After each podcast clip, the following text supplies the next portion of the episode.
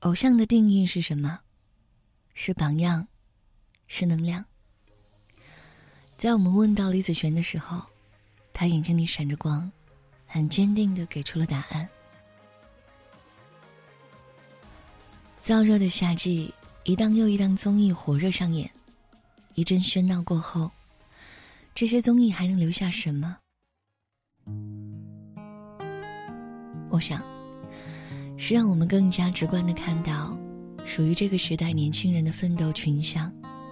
他们带着青涩，可能有时胆怯、不自信、犹豫、怀疑、焦虑，但也越挫越勇，从不轻言放弃。或多或少，你会在某些人身上看到一点自己。央广夜听的各位听众网友，晚上好，我是徐曼。今天，让我们一起走进《创造一零一》中的一位选手——小豆子李子璇，听听他的奋斗故事。或许，你会找到某些时刻的自己，并收获一些继续奋斗的勇气吧。二零一八年六月二十三号。在创造一零一的决赛之夜，李子璇以一段控制力十足的帅气 solo 惊艳众人。你能看到瘦小可爱的外表下那股难以抑制的能量，以及对舞台的渴望。然而，最终的出道名单中被看好的李子璇，却并不在列。成团的热闹氛围，与另一边收拾包袱走人的冷清对比。实在是太强烈了。看着特写镜头中小豆子泛红的眼眶，紧咬的嘴唇，大概很多人会为他感到委屈和遗憾，也会想到那个明明努力很久，结果却不尽如人意的自己。外表不是最出众的那个，心底里藏着深深浅浅的自卑。拼尽一切努力，可还是会经常与成功擦肩。有时候甚至只差一个名次，只差几分。我们唯一可看立足这世间的那一点点才华或实力，也并非天赋，而是在人群背后，像苦行僧一样，沉淀积累，乃至破釜沉舟的坚持。可即便如此，仍然难掩心里深深的失落与遗憾。有网友说：“看到豆子哭，我想到了无数个自己与美梦擦肩而过的时刻。高考考砸了自己最自信的一科，考研差几分没进入第一志愿学校的面试，调剂后整个研艺都沮丧绝望。找工作投简历，心心念念想去的公司却连面试的机会都不给。而像这样的遗憾和苦楚。”也并非是小豆子第一次经历了。广东的夏天，黏腻而漫长，扎扎实实的热气笼罩着，让人无处可逃。在舞蹈室，平均一天要练十多个小时基本功和舞蹈，衣服早已经湿透了。这是在军事化管理的艺校中，小豆子的日常。但其实苦的，远不止热。这么简单。读艺校嘛，总是练舞蹈会受伤啊之类的。但是像我们在广东，就是夏天，比如说你伤到哪个地方，就很容易发炎。说做一些地板动作的时候磨破皮了呀，它一下就会发炎，然后嗯出很多血、流脓之类的。就因为天气炎热，就是那种伤口都粘在地板上面，就很难起来，所以就只能。让老师拿消毒水给你弄。有时候老师就会说你不准吃，就是不能吃。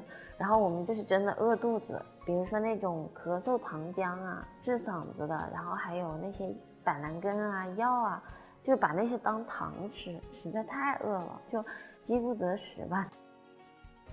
我在那读了五年，刚进去的时候每个班的人都很多，然后有好几个班，八个班吧。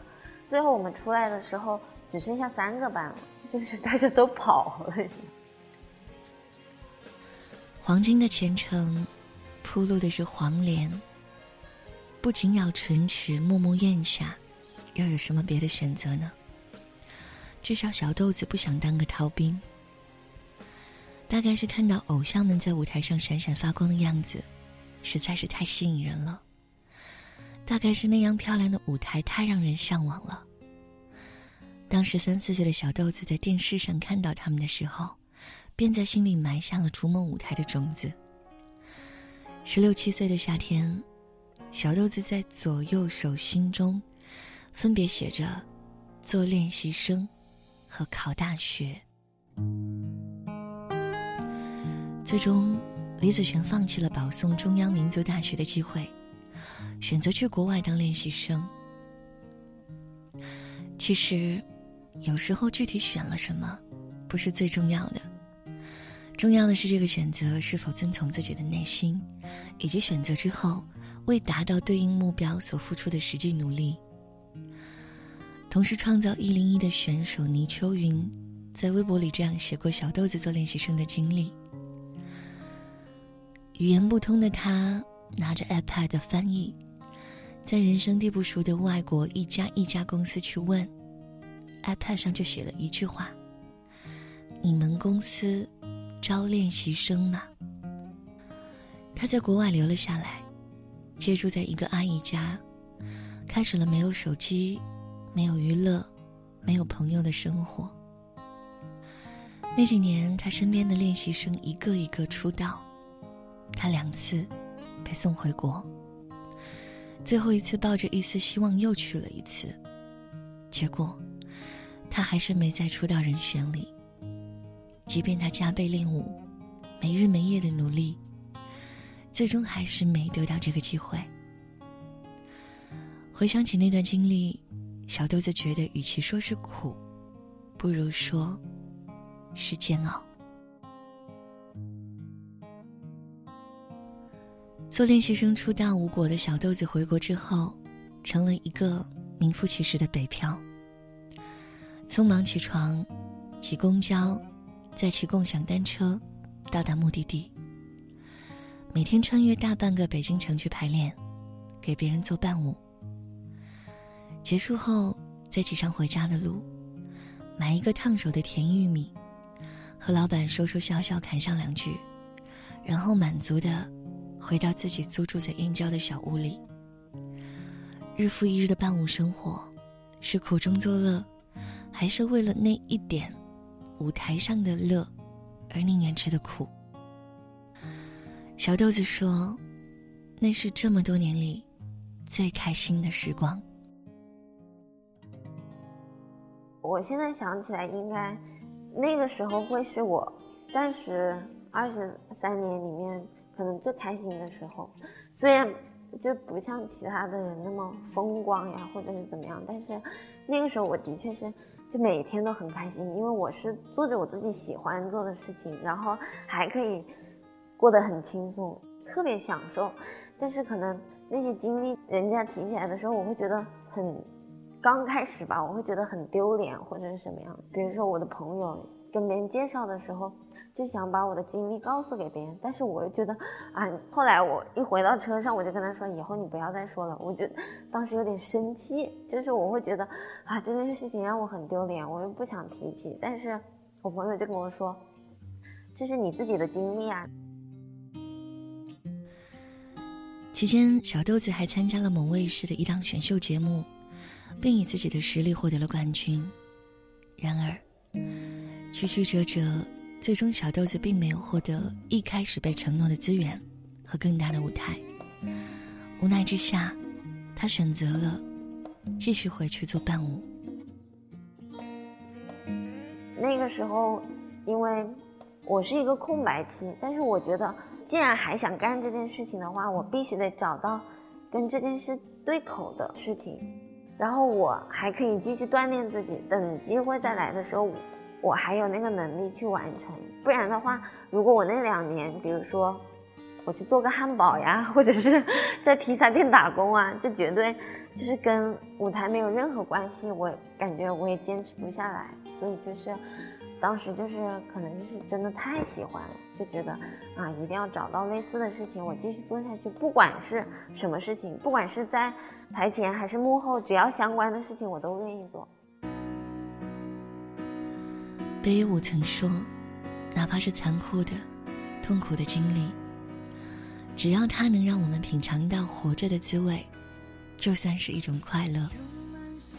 虽然经历这么多不如人意的结果。可能在别人看来，都没有真正意义上的达到预期的目标，但小豆子在奋斗的路上，却从没停下来过。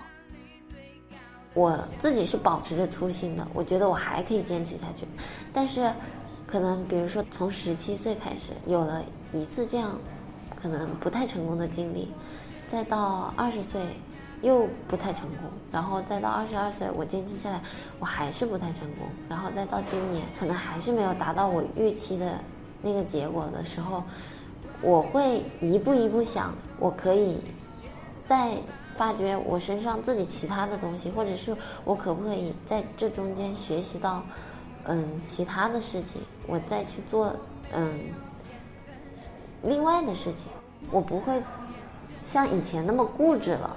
就可能会有一些变通的想法，我觉得现在就是一定还是要想办法让自己变通一些。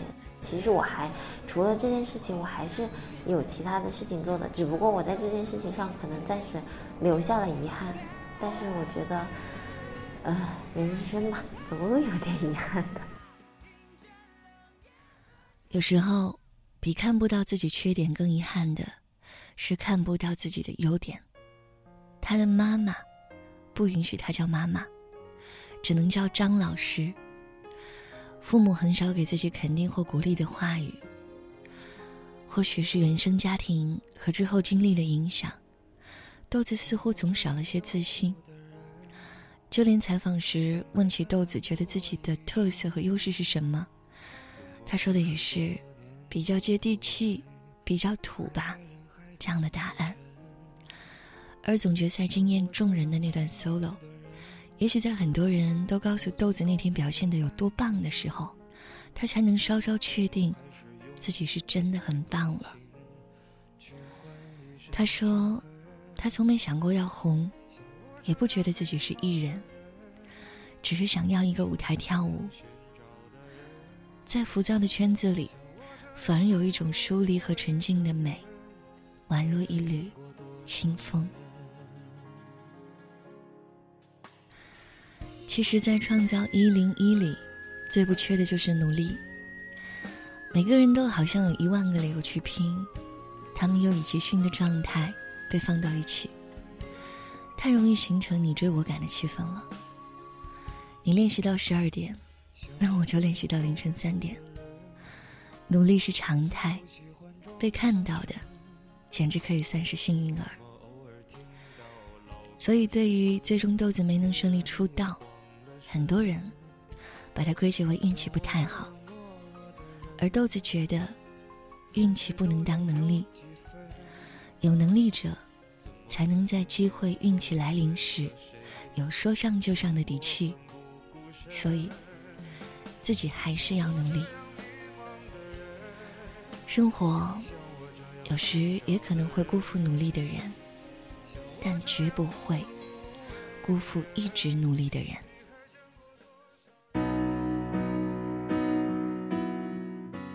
广的听众朋友们，大家好，我是李子璇小豆子。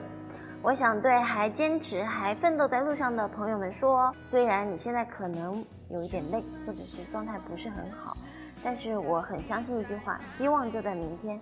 一定要调整好自己的状态。你这段时间状态都不好的话，从今天开始，然后就美美的睡上一觉，起来状态好的话，就是，嗯，你可以继续再坚持、再奋斗。在你的花路上继续奋斗下去，所以希望大家一定要坚持、坚持再坚持，保持着自己的初心，然后一直往前冲吧，加油！不求人